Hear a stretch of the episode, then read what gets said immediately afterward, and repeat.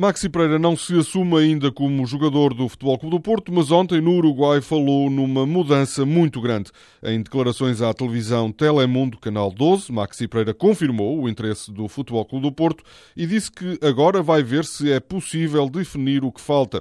Acrescentou nunca ter imaginado que isto pudesse acontecer. Maxi Pereira também falou sobre a próxima época em Portugal, diz que vai ser uma temporada muito dura, porque o Benfica é bicampeão, o Futebol Clube do Porto não pode voltar a perder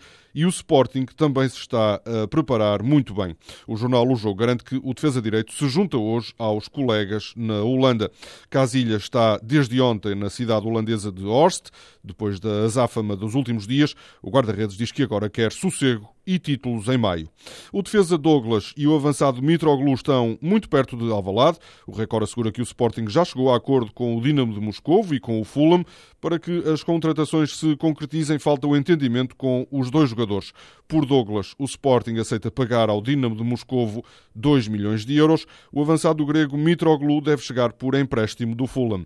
O jogo diz que também o colombiano Gutierrez já não foge ao Sporting.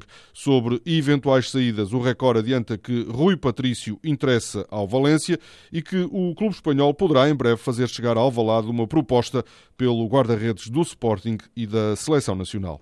Os jornais dão ainda destaque à troca de acusações entre o Sporting e a Federação Portuguesa de Futebol por causa da lesão de William Carvalho. O médio vai parar três meses. Os Leões asseguram que William se lesionou ao serviço do Sub-21. A Federação contraria essa versão e diz que o jogador não se queixou de qualquer problema físico.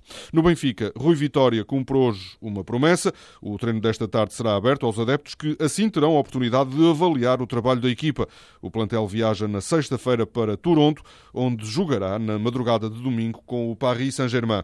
Os jornais jornais adiantam que Júlio César, Jardel, Jonas e Lima deverão renovar em breve os seus contratos com o Benfica.